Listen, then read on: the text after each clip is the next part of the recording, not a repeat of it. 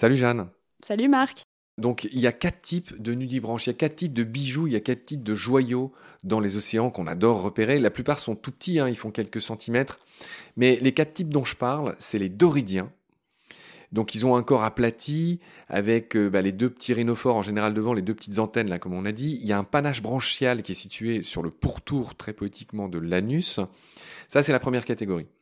C'est un peu euh, entre guillemets les classiques. Classique aussi, et encore plus beau à mes yeux, les éolidiens. Un, magnifique nom. Et là, sur leur dos, ils ont des espèces de papilles, plus ou moins nombreuses, qu'on appelle des cérates, qui leur servent aussi de branchies d'ailleurs, et qui sont remplies de glandes à poison. Et c'est un poison, tu nous l'expliqueras, qui vient de ce qu'ils mangent. C'est-à-dire, ça s'appelle des cnidosacs, qui stockent un petit peu les cellules urticantes des hydraires qui mangent, ces petites proies qui mangent. Voilà, donc tout est recyclé, c'est intéressant. Puis les deux dernières euh, catégories, c'est les dendronotacées.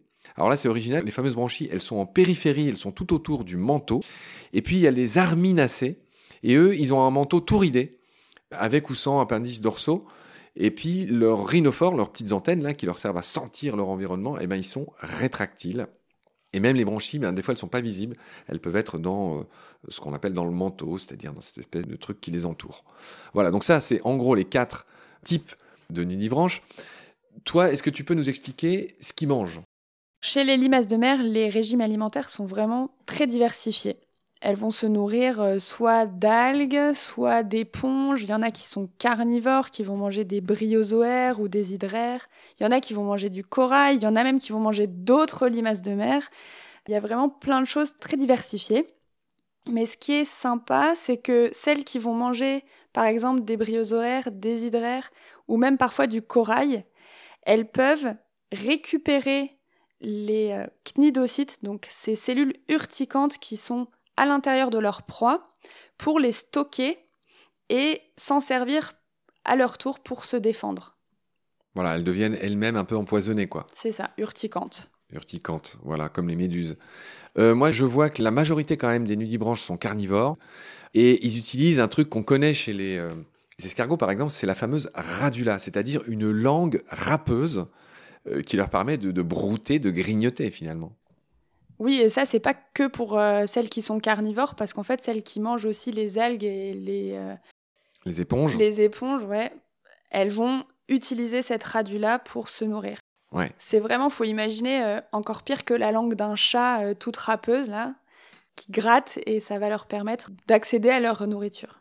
Ouais, je vois qu'ils mangent des acidies aussi, des tuniciers. D'accord. Alors, ce qui est intéressant chez les nudibranches, c'est même leur ponte euh, est incroyablement jolie. Est-ce que tu peux nous décrire ça?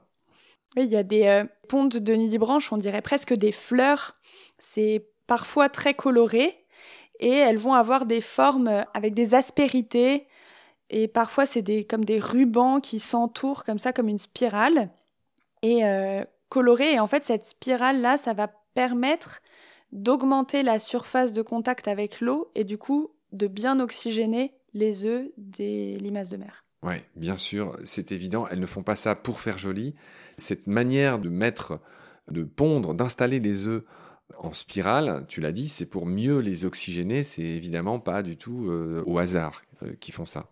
Après, il y en a aussi qui font des filaments. On va voir euh, par exemple la plisie qui a une ponte, on dirait presque un paquet de spaghettis.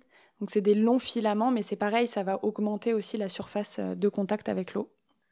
Alors, toutes ces couleurs des joyaux des mers, des nudibranches, servent aussi à quelque chose. C'est un concept bien connu dans le comportement des animaux, en biologie. Ça s'appelle l'aposématisme. En gros, ça veut juste dire qu'ils annoncent la couleur. C'est-à-dire qu'en étant aussi colorés, ils disent à tout le monde autour d'eux, euh, j'aime beaucoup de couleurs pour une bonne raison, c'est que je suis hyper toxique. Donc éloigne-toi de moi. Donc en résumé, c'est toujours pareil, c'est pas juste pour faire beau, c'est un message à destination de leurs éventuels prédateurs. Donc comme tu dis, il y en a qui sont très colorés, bien visibles, et c'est les joyaux des mers, mais il y a aussi plein de limaces de mer qui sont complètement camouflées, et pour le coup, celles-là, on les voit presque pas parce qu'elles ont absolument la même couleur et parfois la même texture que ce sur quoi elles vivent, qui est la plupart du temps leur nourriture. D'accord, c'est bien clair. Euh, en préparant l'émission, je me suis rendu compte que ces euh, nudibranches, comment dire, circulent sur du mucus, encore un point commun avec des, escargots et, les limaces de terre, les, les, fameux gastéropodes, et que ce mucus a aussi une fonction de trace qui est laissée et qui leur permet de se rencontrer. Oui, et là on voit l'importance des rhinophores qui vont leur permettre de détecter le mucus et de rencontrer plus facilement euh, un potentiel partenaire. Très bien, c'est bien noté, Jeanne. Merci beaucoup pour ta lumière. Je te retrouve très vite pour la suite. D'ici là, prends soin de toi. Salut. À très bientôt.